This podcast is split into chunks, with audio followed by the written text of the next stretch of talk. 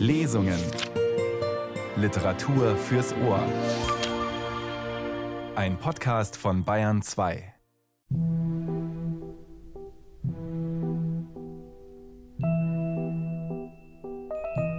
Ich stamme von einem altgriechischen Hause ab, dessen Uranfänge sich in die Zeiten des Deukalion verlieren. Der erste Ahne, dessen Name in den Registern unseres Geschlechtes verzeichnet worden ist, Diogenes. Seine Laterne, mit der er Menschen suchte, leuchtet in unserem Wappen. Er hinterließ keinen männlichen Erben, nur eine Tochter blieb von ihm zurück. Ihr vermachte er seine Laterne, sie segnete er in seiner Sterbestunde mit den Worten Suche einen Menschen, bis du den Rechten findest bis du den Rechten findest. Die Suche nach Mr. Wright im Jahre 1847 wird uns heute und in den nächsten zwei Folgen der Radiotexte divertieren. Bienvenue also zu drei chic französisch angehauchten Lesestunden mit Fanny Lewald und ihrem satirischen Roman Diogena am Mikrofon Kirsten Böttcher. 1847, als Lewalds Roman erschien, gab es den Begriff Chicklit noch nicht nunmehr bekannt als Belletristik von Hera Lind bis Sex and the City-Autorin Candice Bushnell, deren eher jüngere Single-Ich-Erzählerinnen Karriere machen wollen und zugleich auf heimlicher oder offensiver Suche nach dem einzig Wahren, dem Mann des Lebens sind. Und auch wenn es damals noch nicht so hieß, auch im 19. Jahrhundert gab es schon solch süß-ironischen Lesestoff um die Suche nach Mr. Wright. Fanny Lewald allerdings reizte diese Art von Weltflucht so sehr, dass die erfolgreich schreibende Königsbergerin zur Spitzenfeder griff und eine beißende Satire verfasste. Ihre Titelheldin Diogena ist natürlich blauen Blutes. Für manche Probleme hatten die arbeitenden Frauen einfach keine Zeit. Und dazu gehörte auf jeden Fall die 1811 geborene Fanny Lewald, die ihre Verheiratung ablehnte und als Schriftstellerin ihr eigenes Geld verdiente. 1843 gelang ihr mit einem der ersten Frauenromane in deutscher Sprache der Durchbruch, Jenny der Titel. Den Werken der berühmten Bronte-Schwestern in England ähnlich, die zeitgleich herauskamen, erschienen auch Lewalds Bücher erst anonym.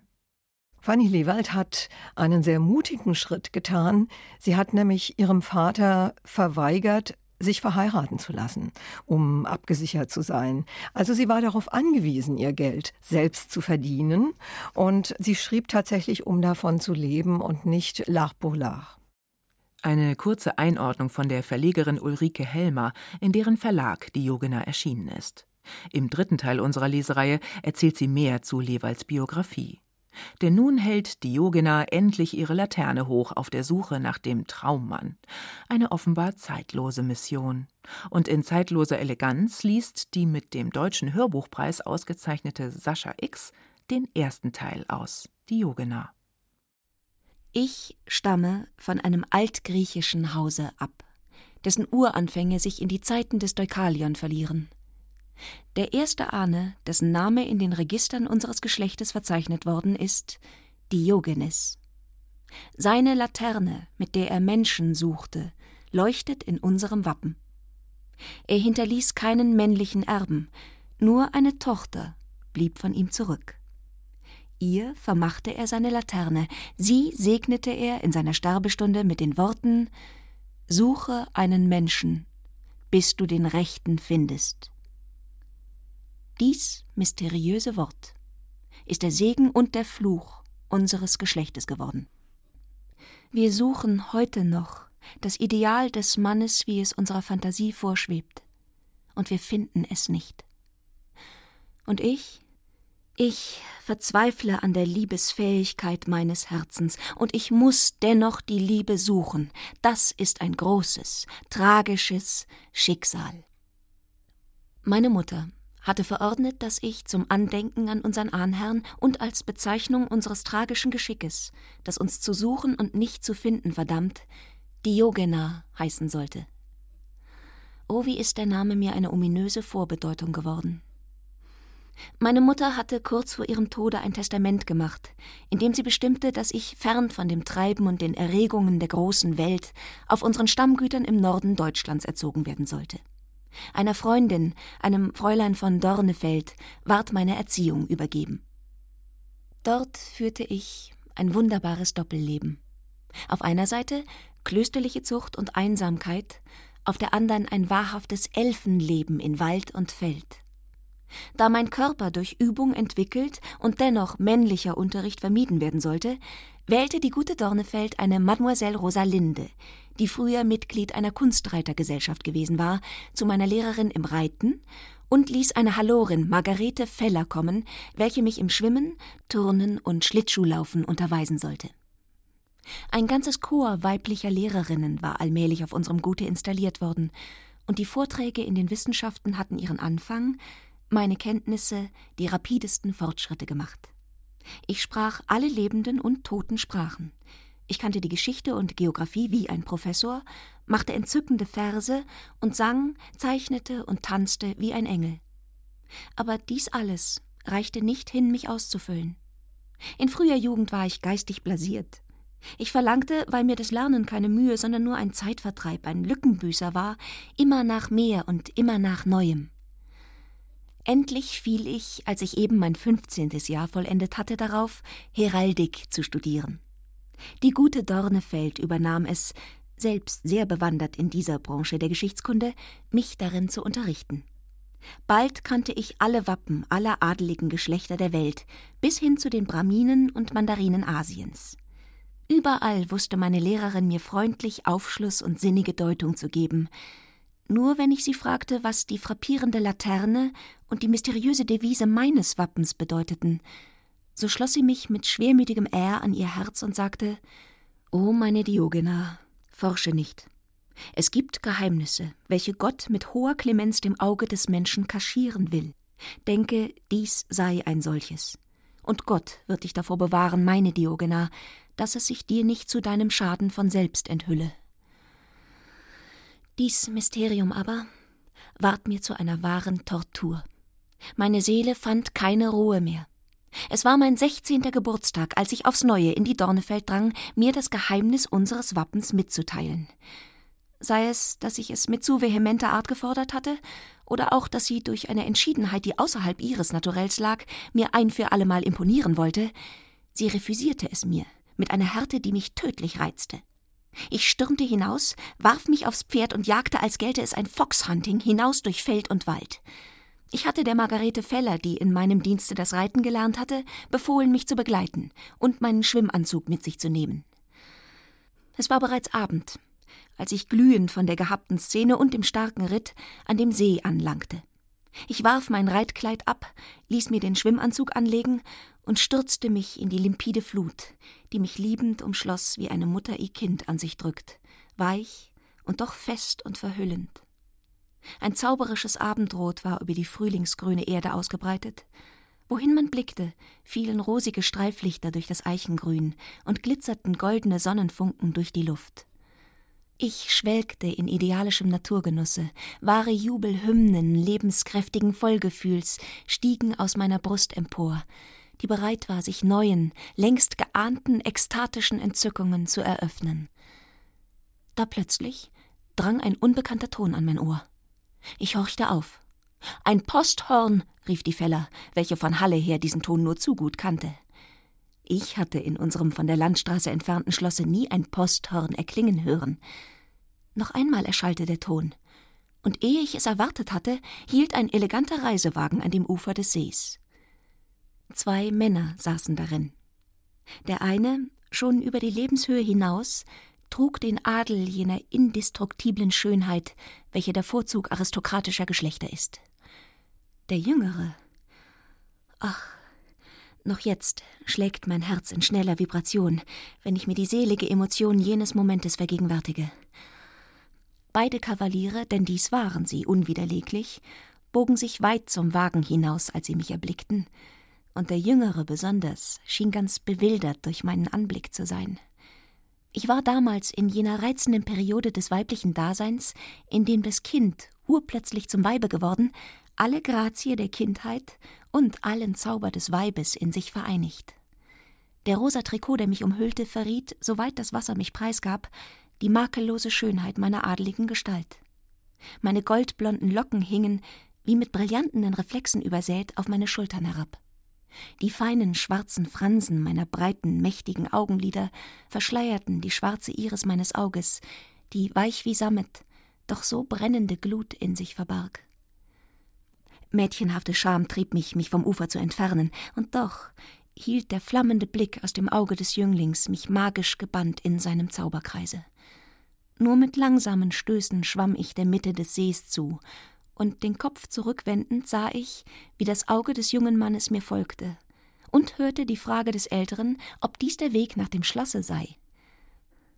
Kaum war der Wagen an uns vorüber, als ich aus dem Wasser sprang, in fiebernder Hast mich in die Kleider warf, das Pferd bestieg und in gestrecktem Galopp dem Schlosse zueilte. Als ich dort anlangte, saßen die Fremden auf der Terrasse vor dem Gartensaale. Ich wollte zu ihnen gehen, sie in meinem Hause willkommen zu heißen, als die Dornefeld mir entgegenkam. Oh, meine Diogena, sagte sie, wie glüht dein liebes Antlitz, wie funkelt dein Auge. In dir bebt noch die ganze Erregung unseres heutigen Streites fort. Und doch wollte ich, du wärest jetzt ruhig und mild, denn ein werter, unerwarteter Besuch ist uns geworden. Graf Mario und sein Sohn Bonaventura sind angelangt und begierig, dich zu sehen, mein Engel. So lass uns zu ihnen gehen, rief ich und flog mit der Leichtigkeit eines Vogels die Treppe zur Terrasse empor. Vergebens erinnerte mich die Dornefeld an die Unordnung meiner Toilette. Ich beachtete es nicht. Ich hatte gehört, dass Graf Mario sich, müde des Reiselebens, in unserer Gegend eingekauft hatte, nachdem seine Gemahlin, die geniale Gräfin Faustine, in das Kloster der Vive Sepolta eingetreten war, um anzubeten, immerfort anzubeten, und so dem Drange ihrer inneren Sehnsucht zu genügen. Sie war eine ältere Cousine meiner Mutter gewesen, und der junge Graf Bonaventura also mein Cousin à la mode de Bretagne. Graf Mario schien bewegt von meinem Anblick. Er fuhr mit der Hand über Stirn und Augen und schloss mich dann wie von unwiderstehlichem Impulse dazu getrieben an seine Brust. Verzeihen Sie einem Freunde Ihrer Mutter, teure Gräfin, sagte er, wenn die Ähnlichkeit mit dieser und die Ähnlichkeit mit meiner unvergesslichen Faustine mich übermannten. Oh, Sie haben die magischen Augen dieser Frauen. Sie haben das unnachahmliche, faszinierende Je ne sais quoi, das jenen eine so zauberische Macht verlieh. So lieben Sie mich, Graf Mario, entgegnete ich, wie Sie jene Frauen liebten. Denken Sie, ich wäre Ihre Tochter. Ich habe meine Eltern nicht gekannt. Ich habe einsam gelebt und ohne Liebe bis auf diesen Tag, und ich sehne mich sehr nach Liebe. Wunderbares Kind, sagte Graf Mario, indem er mich befremdet betrachtete. Und was denken Sie sich unter der Liebe, die Sie bis jetzt vermisst und ersehnt haben? Was verlangen Sie von ihr? Ich schlug die mächtigen Augenlider empor und sagte, indem ich mit prächtigem Stolze die Grafen abwechselnd anblickte, was die Liebe sei, das weiß ich durch den Glauben meines Herzens so sicher, wie der Christ vermöge des Glaubens weiß, das und was die ewige Seligkeit ist. Die Liebe ist das Einssein von Zweien. Ich höre auf zu sein, um in einem anderen erst wieder zu werden. Es ist eine Regeneration, es ist ein Aufgehen in dem Geliebten, dessen ganzes Wesen dafür mein eigen wird, mein eigen ganz und gar. Ein Mensch allein durchdringt das Geheimnis des Daseins nicht, aber zwei, vereint zu einer Liebe, die durchdringen es. Die wirbeln sich empor mit der Lerche im Frühlicht der Sonne entgegen. Die lauschen dem schweigenden Pulsschlag der Erde in träumerischer Nacht. Die beherrschen mit mächtigem Zauberstab die ganze Skala der Gefühle, dass alle Akkorde des menschlichen Daseins sich vor ihrem Willen zusammenfügen zu der wahren Sphärenharmonie, deren ewiger Text das eine Wort ist Liebe. Oh, die Liebe rief ich aus und sank totenbleich auf den Fauteuil, der mir zunächst stand. Der Graf, die Dornefeld eilten mir beizustehen, aber schneller als sie beide war Bonaventura zu meinen Füßen niedergesunken, und meine Hände in die seinen pressend rief er ekstatisch O Diogena, stirb nicht, stirb nicht, mein Ideal, ehe du mich mit dir emporziehst in deinen Himmel der Liebesseligkeit, wo ich fortan wohnen muss mit dir, wenn ich nicht versinken soll in den Tartarus der Verzweiflung. Ich sprang empor. Ich warf meine Arme mit Enthusiasmus zum Himmel empor und sagte: Oh, Das ist der Klang der Stimme, auf den mein Ohr gelauscht, seit Töne ihm vernehmlich wurden. Das ist sie. Das ist seine Stimme. Die Stimme par excellence. Wir lagen uns in den Armen. Wir mischten unsere Tränen miteinander. Wir erbebten unter den süßen Schauern des ersten flammenden Kusses. Ein Augenblick hatte zwei Existenzen unauflösbar verbunden. Graf Mario, die Dornefeld, standen wie sprachlos dabei. Eine solche Präzipitation überstieg alles, was sie je erlebt hatten, was man voraussehen konnte. Wir knieten vor dem Grafen nieder. Wir baten um seinen Segen. Er schloss uns gerührt an sein Herz. Das ist Naturgewalt, sagte er. Möge die Stunde eine gesegnete sein, die euch zusammenführte.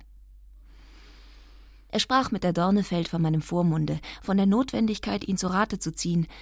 Wir hörten es kaum. Oder hörten es doch nur so, wie die seligen Bewohner des Jenseits das unheimliche Geräusch des Erdentreibens vernehmen mögen. Bonaventura hatte mich hinabgeführt in den Garten, zu einer Bank unter dem Schutze einer mächtigen Linde. Hier warf er sich abermals stumm vor mir nieder. Hier betrachtete ich zuerst die ganze magnifike Schönheit seiner Erscheinung. Er zählte damals etwa 22 Jahre. Hoch und schlank aufgeschossen, hatte er die ganze Flexibilität und die wundervolle Eleganz der Jünglinge aus altadeligem Geschlechtern. Dunkle Locken, schwarz wie die Flügel der Rauchschwalbe, legten sich weich um seine geniale Stirn. Und wie Sonnenstrahlen aus dem spiegelhellen Blau eines Schweizer Sees, mit so limpidem Glanz, tauchten seine goldbraunen Augen aus dem Weißblau der Netzhaut hervor. Ich legte meine Händchen auf sein Haupt und wollte den Mund öffnen, um in Worten die ganze heiße Fülle meiner Seele auszuhauchen, da presste Bonaventura meine Hände urplötzlich und fast gewaltsam an sich und sagte leise und mit vor innerer Emotion vibrierender Stimme Oh, schweig, schweig, meine Diogena. Fühlst du denn nicht, dass die Seele des Erdgeborenen nur gradatim die Wonne des Himmels erträgt? Fühlst du denn nicht, Diogena, dass mich heute dein bloßes Anschauen außer mir wirft? Und willst du mich vernichten durch Ekstase, indem du noch den Zauber deiner Rede gegen mich benutzest? Sei barmherzig, Himmlische, und schweige. Ich bebte vor Wonne, wie er selbst. Die ganze gefährliche Macht solchen Schweigens wuchtete sich über uns und bedrohte mich mit seiner Gewalt. Wie ich nun so dasaß, eingewiegt in die berauschende Wonne seiner Nähe, so fühlte ich dies Gefühl zu einer so exzessiven Höhe erwachsen, dass meine junge Natur in ganz oppositionelle Empfindung übersprang und von einem Extrem in das andere fiel. Ich brach in Lachen aus, so dass Bonaventura mich erschrocken fragte, was mir begegnet sei. Oh, mein Bonaventura, rief ich lachend aus, ist es denn nicht zum Lachen, dass zwei Sprossen altadeliger Geschlechter eine Verlobung feiern wie die unsere? Wo ist da eine Spur von Etikette, von Konvenienz? Wo sind da alle Präliminarien solcher Verbindungen? Aber das gerade entzückt mich. Das gerade ist absolut vornehm, denn es ist über alle Berechnung erhaben. So, ohne Frage um alle irdischen Interessen kann sich nur die Krämen der Aristokratie verbinden, die wie Lilien auf dem Felde leben, ohne zu denken, dass man arbeiten und sich kleiden müsse, dies ist nur der Elite der Menschheit möglich, bei der Reichtum und Adelsgleichheit und Sorgenfreiheit ein Cela va sans dire sind. O mein Bonaventura, lass uns Gott danken, dass wir zur Crème der Aristokratie gehören und diese Wonnestunde unseres Lebens ohne Hintergedanken feiern und genießen können. Bonaventura stimmte mir aus voller Seele bei, als der Graf und die Dornefeld uns zu suchen kamen und nun selbst lachen mussten, da sie uns erblickten denn ein wunderlicher ajustiertes Paar hat wohl nie in den Regionen, in denen wir uns bewegten, seine Verlobung gefeiert. Bonaventura, der nach beendigten Universitätsstudien mehrere Jahre auf Reisen gewesen war, kehrte jetzt von diesen zurück. Sein Vater war ihm bis Berlin entgegengefahren, ihn auf seine Güter zu holen. Bonaventura trug den bequemen, sandfarbenen Paletot moderner Touristen, die ungebleichte Leinwandweste, den grauen, breitkrempigen Filzhut und die leichten Gamaschen, welche die Engländer, diese Meister des Komforts, en vogue gebracht haben. Ich hatte ein dunkelbraunes Reitkleid, das an einer Seite in die Höhe geknöpft war.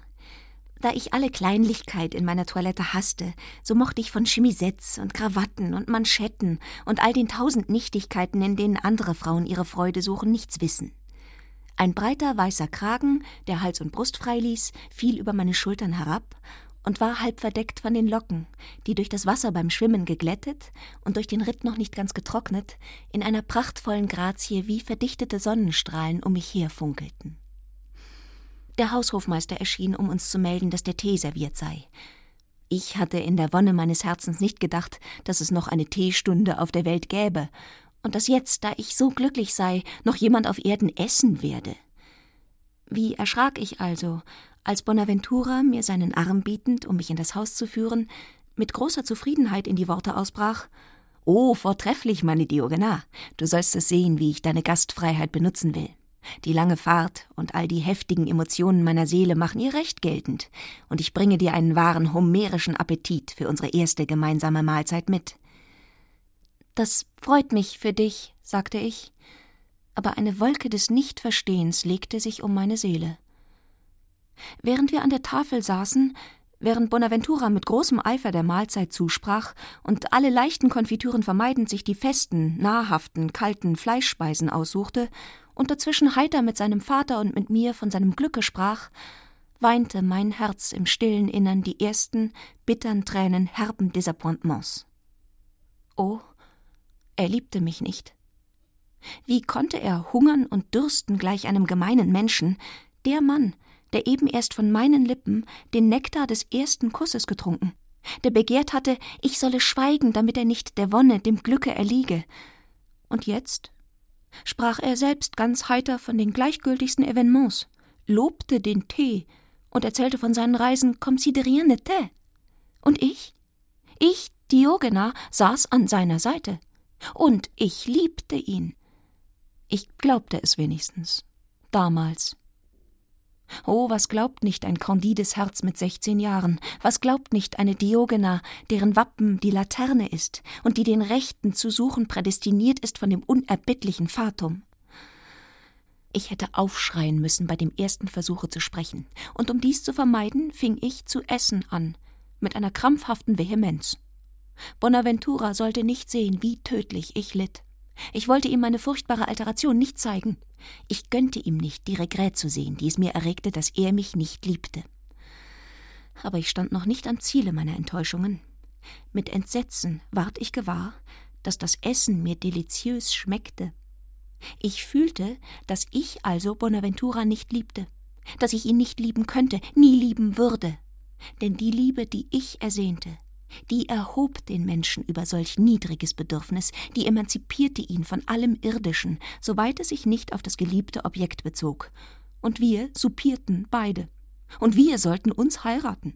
Und ich hatte geglaubt, diesen Menschen zu lieben. Graf Mario und Bonaventura bemerkten das Changement, das sich in mir operiert hatte, und Bonaventura drang in mich, ihm den Grund meiner Verstimmung zu enthüllen. Ich schwieg standhaft. Da ich nicht glücklich sein konnte durch ihn, wollte ich wenigstens so elend als möglich werden. Denn meine immense Seele strebte instinktiv nach dem Immensen und begehrte alle Radien der Seelenzustände zu durchlaufen. So nahm ich meine Resolution, heroisch mit dem Schmerze statt mit dem Glücke den Anfang zu machen. Bonaventura war untröstlich über mein Schweigen. Was kümmerte mich das in meiner Abgeschlossenheit? Ich fühlte, er war nicht der Mann, den ich ersehnt. Er war nicht der Rechte, nicht mein anderes Ich selbst. Er war ein Wesen, von dem Fatum in meinen Lebensweg lanciert, um mich leiden zu machen. Ich nahm dies fatalistisch auf, mit stolzer Resignation, unbekümmert darum, ob auch Bonaventura litt. Er war nur Nebenperson in diesen Schicksalswirren, deren Mittelpunkt immer eine Frau ist, von der Art der Frauen unseres Hauses. Sie sind die Achse, um die sich in stupender Willen und Anspruchslosigkeit die ganze übrige Welt zu drehen hat.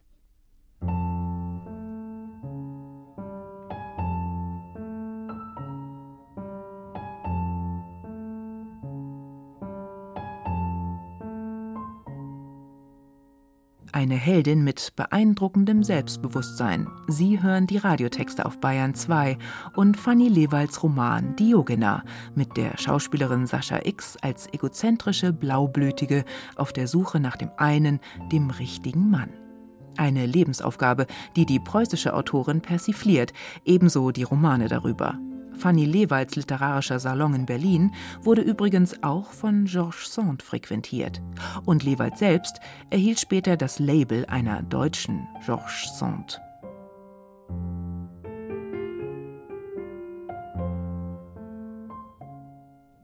Je näher unser Hochzeitstag kam, je mehr stieg meine Beängstigung. Da fiel ich in meiner Angst darauf, mich an Rosalinde zu adressieren, die mir die ersten Details über die Liebe in den höheren Sphären gegeben hatte. Sie hörte mir schweigend zu und sagte Meine Comtesse, wie Sie ein adorabler, schuldloser Engel sind. Aber wer denkt denn daran, in der vornehmen Welt seinen Mann zu lieben? Darauf konnte nur ein so kondides Geschöpf kommen wie meine holde Comtesse. Man heiratet seinen Mann, man wird die Mutter seiner Kinder, aber man liebt ihn nicht. Im Gegenteil. Man findet ihn unerträglich ennuyant, und er ist es auch, denn er denkt an materielle Interessen. Er will sich ein Auskommen verschaffen, das Schicksal seiner Kinder sichern, den Namen seines Hauses erheben und dergleichen. Er will ein Staatsbürger oder gar ein Kosmopolit sein. Solch ein Wesen kann man nicht lieben. Solch ein Wesen hat einen Schlafrock. Auch in der Aristokratie? fragte ich mit Entsetzen. Auch in der Aristokratie, bestätigte Rosalinde unerbittlich und fügte hinzu, einen Schlafrock und oft sogar Pantoffeln. Und es raucht Zigarren am Morgen und gähnt bisweilen am Abend und liest Journale und ist in unserer Zeit, da er gewöhnlich Landbesitzer ist, der öffentlichen Meinung des bürgerlichen Pöbels unterworfen. Aber das ist ein Horreur, rief ich und schlug schaudernd die Händchen zusammen. Aber ein solches Wesen kann man ja nicht lieben. Das hat ja kaum Zeit, an die Liebe zu denken. Nein, es denkt auch gar nicht daran. Aber was soll ich denn anfangen? rief ich in Verzweiflung. Du siehst es, Rosalinde, ich liebe meinen Bräutigam schon jetzt nicht, weil der ganze künftige Ehemann schon aus seinem Wesen hervorblüht. Ich muss ihn ja hassen und verabscheuen, wenn er wirklich ein veritabler Ehemann geworden sein wird. Was soll ich dann beginnen? Sie, meine Verzweiflung, Rosalinde, ist so übermächtig, dass sie meine Natur erschüttert, dass sie mich zwingt, sogar vor dir, die du mir nicht ebenbürtig bist, mein Herz auszuschütten. Fühle die Ehre, die ich dir tue, hilf mir, rate mir, wen soll ich lieben, denn lieben muss ich. Ich schwamm in Tränen. Ich hatte mich auf die braune Sammetkuschette meines hellblauen Salons geworfen. Rosalinde kniete neben mir nieder, halb zu meinen Füßen hingezogen von dem Dankgefühl über die Gnade meiner Konfidenz, halb überwältigt von dem Zauber meiner faszinierenden Schönheit. Sie küsste meine fabelhaft kleinen Füßchen und sagte O Comtesse, menagieren Sie Ihren gerechten Schmerz, das Leben hat Kompensationen. Es ist wahr, es ist ein Horreur, dass man einen Ehemann nicht lieben kann auf jenen aristokratischen Höhen, aber es gibt Liebhaber, bezaubernde, müßige, magnifike Liebhaber, die nichts tun, nichts, absolut nichts als lieben. Und diese Liebhaber liebt man. Man hat von Leuten erzählt, die plötzlich von einem furchtbaren Schmerz befreit, nach vielen langen, schlaflosen Nächten mit einer fabelhaften Spontaneität in Schlaf versinken und mirakulös geheilt erwachen. So ging es mir. Jener Offenbarung Rosalindens folgte seit meinem ganzen Brautstande der erste ruhige Schlaf. Ich sah einen Hoffnungsstern leuchten durch die Nacht meines Ehelebens, und mit dem Blick auf diesen Stern kam Friede und Freudigkeit in mein Herz. Ich hatte mit Zuversicht mein Jawort am Altare gesprochen. Wir waren in die Reisekalesche gestiegen und in Baden-Baden angelangt, bald der Mittelpunkt der Beau Monde geworden, um den sich die Elite dieser Saison bewegte. Mein Mann fand viele seiner Reisebekanntschaften in Baden schon anwesend und sehr begierig, mich kennenzulernen. Schon am ersten Abend präsentierte er mir drei junge Männer, den Fürsten Kallenberg, einen Vicomte Servier und einen Lord Ermanby, mit denen die Ausflüge für die nächsten Tage verabredet wurden. Diese drei Männer waren von sehr divergierenden Charakteren. Fürst Kallenberg, der Sohn des Fürsten Gotthard von Kallenberg und der edlen Cornelie, Witwe des Grafen Sambach, hatte ganz das wunderbar impassible Temperament seines Vaters geerbt. Stundenlang konnte er mit seiner Gigantentaille mir gegenüberstehen und mich regungslos anstarren, ohne eine Silbe zu sagen, ohne durch ein Zeichen zu verraten, dass er mir nur zuhöre, wenn ich sprach. Aber so wie ich mich erhob, stand auch er auf. Er trug meine Echarpe und meine Ombrelle. Er machte meinen Stallmeister, wenn ich reiten wollte, holte mir den Mantel aus dem Wagen, sobald es kühl wurde, und tat all die Dienste, die bei ordinären Frauen ein indifferenter Lakai verrichtet, mit einer Devotion, mit einem Eifer, dass man sah, er werde durch den Impuls eines tiefen, sich selbst nicht bewussten Gefühls getrieben. Ich kann nicht sagen, dass diese Art der stummen Huldigung, so sehr sie bon genre war, mich wesentlich interessiert hätte. Ich gewöhnte mich bald daran, den Fürsten mir folgen zu sehen, wie ein Planet seiner Sonne folgt, aber es ließ mich kalt. Nur wenn ich mit anderen Männern sprach, wenn ich anderen, brillanteren Männern einen Vorzug vor ihm gab und Unzufriedenheit sich über das impassible Gesicht des Fürsten lagerte, dann machte es mir eine Art von Freude, ihn anzublicken und zu denken, dass ich selbst diesem Marmorherzen ein, wenn auch nur momentanes Leben einzuhauchen verstände. Und brillanter war der Vicomte Anatole Servier allerdings. Feurig, fantasiereich, sprühend, wie alle Kinder der Provence, glich er auch in seinem Äußern den sinnigen, glühenden Troubadours der Cour d'Amour. Er machte entzückende Verse und sang sie vortrefflich nach selbst erfundenen Melodien. Gleich als mein Mann ihn mir vorstellte, sagte er mit einem Blicke, in dem sich die ganze heiße Innerlichkeit seiner Natur enthüllte Um Gottes willen, Bonaventura, wie kannst du in dem Strahlenglanze dieser Göttererscheinung leben, ohne zu fürchten, dass sie dich emporwirbelt, von der Erde hinweg in die flammende Sonnenregion, der sie entsprossen ist? Es lag allerdings etwas provenzalische Prahlerei in dieser Interjektion, aber der Graf war diese von Servier gewohnt und mich söhnte die Wunderlichkeit der Begrüßung mit dem Auffallenden derselben aus. Lord Ermanby sagte gar nichts, setzte sich schweigend nieder, den rötlich-blonden Lockenkopf gegen einen Baumstamm, die Füße auf einen Stuhl gelegt, den er hin und her balancierte. Am Morgen gingen mein Mann und ich an den Brunnen, wo wir unsere Freunde trafen. Dann pflegte Bonaventura in das Lesekabinett zu gehen und die Tagespapiere durchzublättern. Auch Lord Ermanby und der Vicomte schlossen sich ihm an. Nur der Fürst besaß den Vorzug eines echten deutschen Kavalieres, sich nicht im geringsten um die Vorgänge in der Welt zu bekümmern. Die Welt, die Tagesereignisse, Politik und Literatur interessierten ihn nicht. Seine Güter verwaltete ein Intendant, seine Revenuen wurden ihm zugeschickt. Er fragte nicht um Politik, nicht um Literatur, er lebte ein durchaus müßiges und vornehmes Dasein.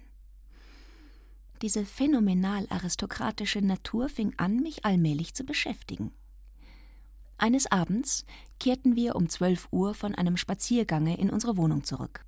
Unsere Freunde hatten uns verlassen. Wir waren seit langer Zeit zum ersten Male allein, mein Mann und ich, und ich ließ den Tee in meinem kleinen Boudoir servieren. Es war ein komfortables, lauschiges Plätzchen. Grüne Weinranken zogen sich zu den geöffneten Fenstern hinein und fielen bis auf den grünen Sammetdivan, auf dem ich lag. Ich hatte ein weißes Negligé übergeworfen, kleine blassblaue Atlaspantöffelchen angezogen und lag nun so da wie eine Nachtviole, die in holder Schönheit bewusstlos blüht unter dem sanften Strahl des Mondes. Eine Astrallampe mit leichtem Überwurf verbreitete ein mildes Licht, und unter der silberhellen Teevase sprühte die kleine rötliche Flamme, in die ich träumerisch blickte, als Bonaventura hereintrat. Er sah mich ganz bezaubert an und kniete zu mir nieder. Wie schön du bist, meine Diogena, sagte er. Wie schön du bist, wiederholte er und ergriff meine Hände, die er küsste. Ich ließ es schweigend geschehen. Bonaventura setzte sich auf den Divan nieder und sprach Nimm nur deine Füßchen in Acht, dass ich sie dir nicht drücke, denn sie müssen müde sein, meine Diogena. Du bist heute mirakulös umhergewandert, und ich selbst fühle mich fatigiert. Ich legte mich schweigend mehr gegen die Wand zurück, um ihm Platz zum Sitzen zu lassen. Da rief er Aber Diogena, warum antwortest du mir nicht, mein Engel? Warum soll ich den süßen Ton deiner Stimme nicht hören? Es gab eine Zeit, in der es dir genügte, mich anzuschauen. Eine Zeit, in der du zu erliegen fürchtetest, wenn ich dies Glück noch durch den Zauber meiner Stimme erhöht hätte. Oh, das war damals, sagte er scherzend. Nun bin ich aber schon an deinen Schönheitszauber gewöhnt. Er ist mein eigen geworden, und du kannst mir die süßen Worte deiner Lippen gönnen, ohne Furcht, dass ich vor Seligkeit dir sterbe, so selig du mich machst. Darin besteht ja die Wonne der Gewohnheit, meine Diogena. Ich machte mich aber mit einer prächtigen Indignation von ihm los und sagte Nun, so will ich wenigstens nichts dazu tun, dir zur süßen Gewohnheit zu werden. Ich will dir lieber entbehrlich sein, und ich bin es dir schon, denn wir beide verstehen und verstanden uns nie. Diogena, um der Liebe willen, welche Anwandlung, rief Bonaventura ganz niedergeschmettert von meinem wundervollen Zorn. Nein, nein, Bonaventura, sagte ich und schüttelte schmerzlich lächelnd mein Haupt, indem ich die rosigen Händchen abwehrend gegen ihn bewegte. Täusche dich nicht. Du liebst mich nicht, ich weiß es. Du ermüdest an meiner Seite. Mein Mann warf sich vor mir nieder, er küsste meine Füßchen, er versprach, sich von allen vernünftigen Interessen loszusagen, er wollte seine ganze ernste Vergangenheit desavouieren und nur ein Leben der Liebe leben für mich. Seine Worte ließen mich kalt. Seine flammenden Küsse machten mich fast schaudern. Ich war verzweifelt, mir selbst ein Gegenstand des Horreurs. Meine Kraft drohte zu erliegen, da nahm Bonaventura mich in seine Arme und leise weinend wie ein müdes Kind faltete ich trostlos meine Händchen zum Gebete und schlief von seinen Küssen überdeckt in seinen Armen ein. Am Morgen erwachte ich in Zorn gegen mich selbst. Ich hatte keinen Glauben in die Versprechungen meines Mannes, und dennoch sah ich gleich an dem Tage, dass er ernst mache, sie zu erfüllen. Er besuchte das Lesekabinett nicht mehr, er vermied alle Männer von geistiger Distinktion, mit denen er sonst zu konversieren pflegte, er wich, wie Fürst Kallenberg, nicht von meiner Seite. Anatole Servier, eitel wie alle Franzosen, hielt dies für ein Zeichen von Jalousie, fühlte sich dadurch geschmeichelt und vermehrte seine Attentionen für mich. Mich brachte dieses Benehmen meines Mannes in eine wunderbare Position. Wollte ich nicht das Ridiküle über mich nehmen, von der Laune eines eifersüchtigen Gatten tyrannisiert zu werden, so blieb mir keine Wahl, als zu zeigen, dass ich frei sei, die Huldigung der Männer anzunehmen. Ich schwankte, welchen von meinen Adorateuren ich bevorzugen wolle, denn alle drei waren mir unaussprechlich indifferent. Da entschied ein Moment, ein Zufall, meine Wahl. Bonaventura hatte nach wenig Tagen, da ihm seine sogenannten ernsthaften Operationen fehlten, angefangen, sich furchtbar zu langweilen. So oft ich nach ihm hinblickte, saß er missmutig da, und schon mehrmals hatte ich ihn gähnen sehen. Das machte ihn mir vollends insupportable. Ich nahm gar keine Rücksicht auf ihn, und es war mir eine Erleichterung, als ich bemerkte, dass ein ganz unbedeutendes, schlichtes Fräulein Aurora von Elsleben, eine Cousine des Fürsten, die mit ihrem Vater, einem preußischen Gutsbesitzer, eben angekommen war, ihn zu beschäftigen anfing. Aurora zu Ehren war ein Dejeuner auf dem alten Schlosse veranstaltet worden.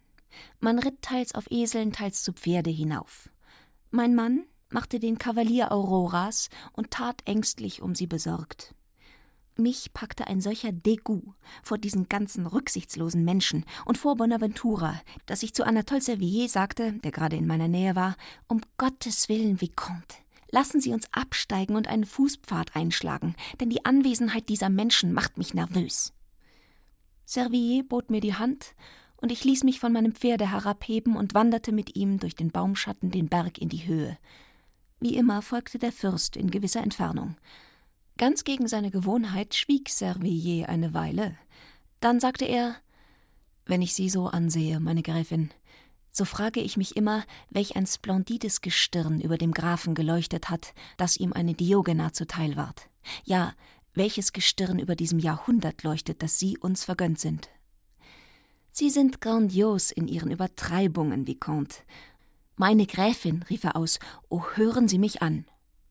Er führte mich zu einer der Bänke, die sich auf dem Wege fanden, nötigte mich darauf niederzusetzen und legte sich mir zu Füßen hin, während er anmutig meine Hände hielt und sie mit spielender Grazie an seine Lippen drückte. Dann erhob er sich etwas und sagte kniend Madonna, du musst ein Kind des Südens sein. Nur der Süden erzeugt solch glänzend poetische Erscheinungen wie du. Im schönen Griechenland stand die Wiege deiner Ahnen, o Madonna. Du hättest im Mittelalter leben müssen, bei uns in der schönen Provence an den Ufern des blauen Meeres, die Königin der Herzen und der Cour d'amour. Ich hörte ihm schweigend zu und träumte mich zurück in die Tage, von denen er sprach, in ein Zeitalter, in dem die Liebe ein Kultus war und man die Frauen wie Göttinnen anbetete aus scheuer, blöder Ferne. Ich fragte mich, ob das die Liebe sei, die ich gesucht.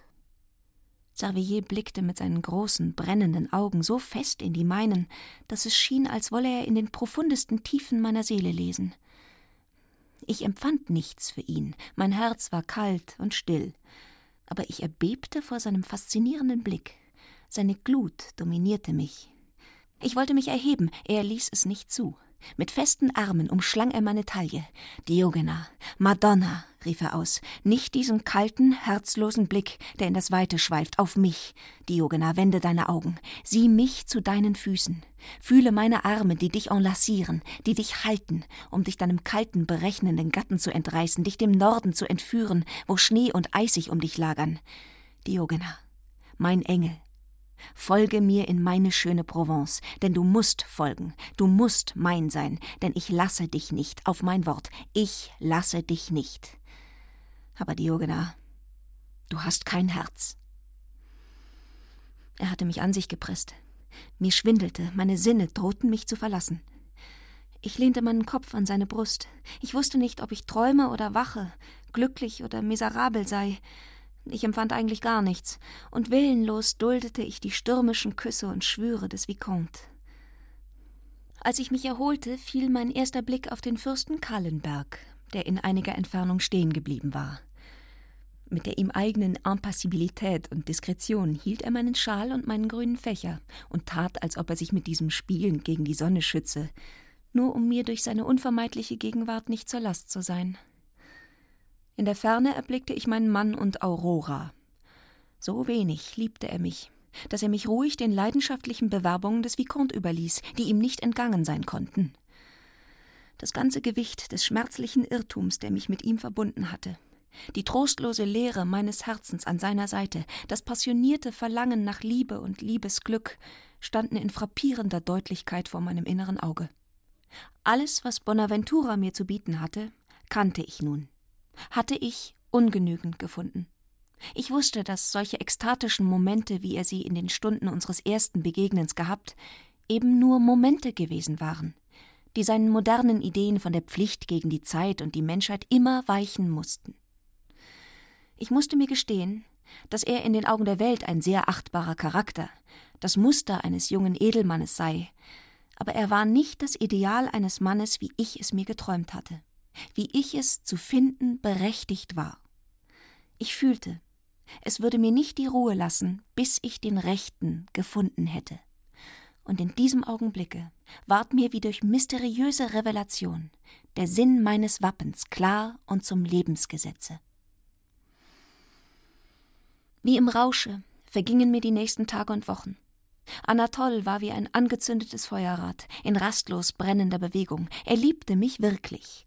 Er begriff die tödliche Leere meines armen, unersättlichen Herzens, er begriff die Apathie, in die ich versank, wenn ich nicht ewig in immer neuen Emotionen erhalten wurde. Er war erfinderisch, wie nur die wahre Leidenschaft es macht. Unablässig hörte ich von ihm sprechen, und immer in der Weise, welche für uns Frauen so viel Charme hat. Bald sprach man davon, dass er Unsummen an der Bank pointiert und verloren oder gewonnen habe, Bald hatte er, der magnifikeste Reiter, ein Rassepferd akquiriert, das der Großherzog zu kaufen sich geweigert hatte wegen des enormen Preises. Da ich erklärt hatte, dass die impassible Galanterie des Fürsten mir unerträglich sei und dass mich nur eine Huldigung entzücken könne, die mich wie die Liebe meines Schutzgeistes unsichtbar umschwebe, wusste Anatol tausend Mittel ausfindig zu machen, um in meiner Nähe zu sein und unbemerkt für mich zu sorgen. Machte man eine Partie auf Eseln, so trat oft der Führer desselben, den ich als einen bezahlten Menschen nicht beachtet hatte, leise an mich heran, als ob an dem Sattelzeuge etwas verdorben sei, und aus dem gewaltigen blonden Barte, der ihn für jedermann unkenntlich machte, fragten mich Anatols blühende Lippen Madonna, schlägt dein Herz? Aber Anatols Anbetung fing an, die allgemeine Aufmerksamkeit zu erregen. Nur mein Mann schien sie nicht zu bemerken. Fräulein Aurora dominierte als Sonne an seinem Horizonte und blendete ihn so, dass er für mich kein Auge mehr hatte. Mein Stolz war auf das empfindlichste verletzt. Eines Tages fand mich Anatol in Tränen. Der Glanz meiner Farben war wie erblichen. Mein Antlitz sah wie ein klarer, weißer indischer Muslin aus, den man mit dem zartesten rosenroten Taffet gefüttert hätte. Wie leichte blauseidene Plattschnürchen liefen die Adern darunter hin. Du weinst, Madonna? fragte er. Bist du nicht glücklich durch meine Liebe?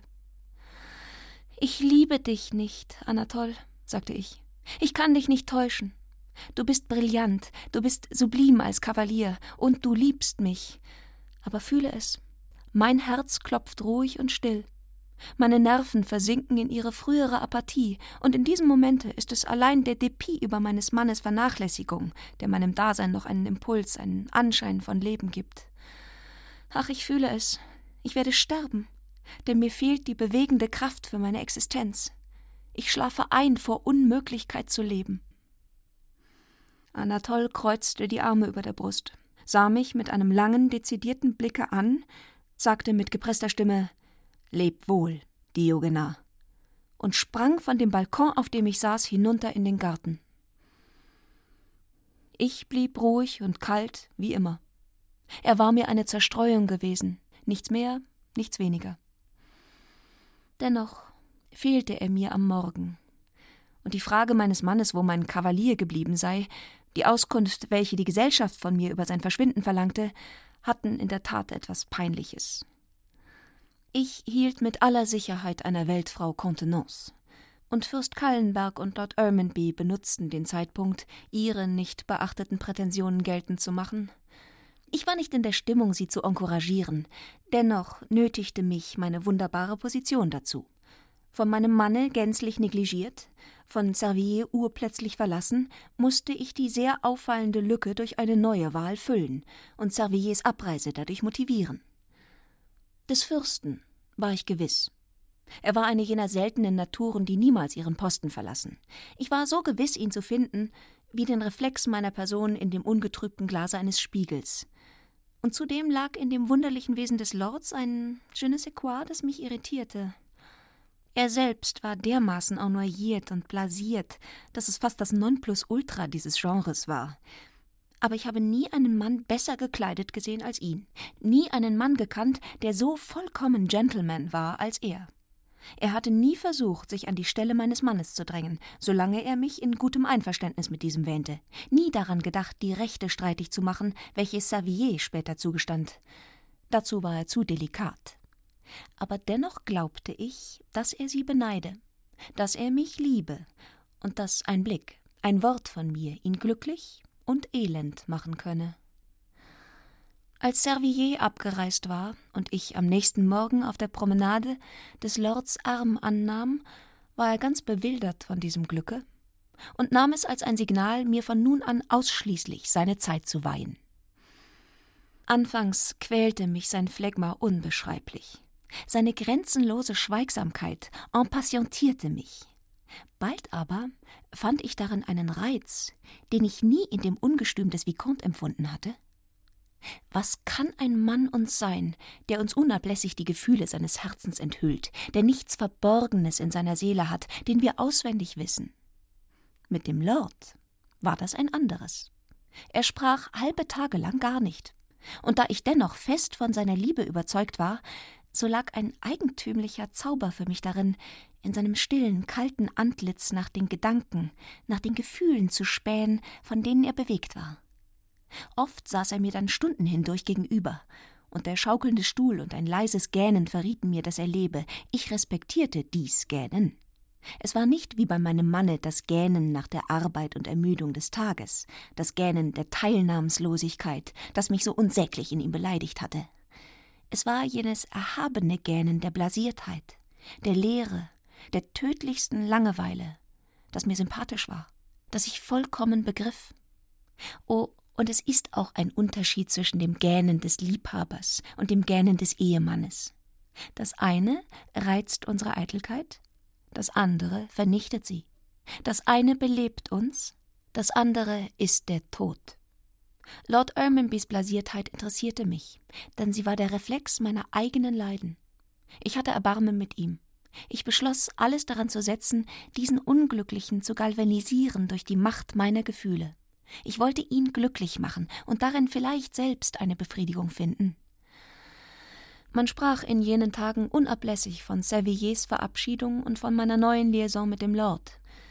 Mein Mann mochte es für angemessen halten, mich darüber zur Rede zu setzen, und trat eines Abends mit aller Majestät eines beleidigten Gatten in mein Zimmer, als Rosalinde gerade einem neu engagierten Kellner die Arrangements für meinen Teetisch zu machen zeigte. Diogena, sagte er, wir sind kaum zwei Monate verheiratet, und schon ist jedes Band der Liebe zwischen uns zerrissen. Wie soll das werden für die Zukunft? Handle nach deinem Belieben, wie du es ja auch jetzt tust. Oder hindere ich dich etwa dem blonden Fräulein zu folgen von früh bis spät? sagte ich stolz. So wirst du es begreiflich finden, dass ich, wenn schon nicht Glück, so doch Zerstreuung suche und Herrn von Elsleben und Aurora auf einen Ausflug in den Elsass begleite, bei dem ich deine Anwesenheit nicht fordere. Auch bist du ja unter dem unwandelbaren Schutze des unwandelbaren Fürsten, und also besser geborgen als durch die Liebe eines wankelmütigen Mannes wie ich. Ich reise morgen früh. Mit den Worten verließ er mich. Und ich trat auf den Balkon hinaus, der in den Garten ging. Da sah ich den Lord, lang ausgestreckt auf einer Bank unter meinem Fenster liegen, das Lorgnon in das rechte Auge geklemmt, die Zigarre im Munde, sehnsüchtig nach meinem erleuchteten Fenster emporblicken. Er stand auf, grüßte mich und ging von dannen. Der Gruß tat mir wohl, denn in jener Stunde bedurfte ich eines Liebeszeichens, weil ich traurig war. In der Morgendämmerung hörte ich den Wagen des Grafen über den Hof rollen und seine Stimme verschiedene Befehle geben. Nun war ich allein. Ich fühlte mich frei, wie in den Tagen vor meiner Verheiratung, und beschloss, eine Morgenpromenade zu machen. Ich war noch nicht tausend Schritt von unserem Hotel entfernt, als der Fürst erschien, mir seinen Arm und seine Dienste anzubieten. So anerkennenswert diese ewig wache, unermüdliche Fürsorge auch sein mochte, so war es mir in dieser Stunde fatal, dass ich keinen Moment ohne ihn sein konnte, sobald ich mein Zimmer verließ. Und in ziemlich übler Laune sagte ich, aber um Gottes willen, lieber Fürst, sind Sie denn wirklich mein Schatten? Kann ich denn nie sicher vor Ihrer Begleitung sein? nie einen Augenblick allein der Natur genießen? Oh, meine Gräfin, sagte er, tun Sie, als existierte ich nicht. Sie sind allein, wenn Sie es sein wollen, und ich bin da, wenn Sie es begehren. Unbegreiflich, sagte ich zu mir selbst. Ich gehe aus, die Liebe zu suchen, und finde die Treue. Aber das ist bleiches Silber für strahlendes Gold.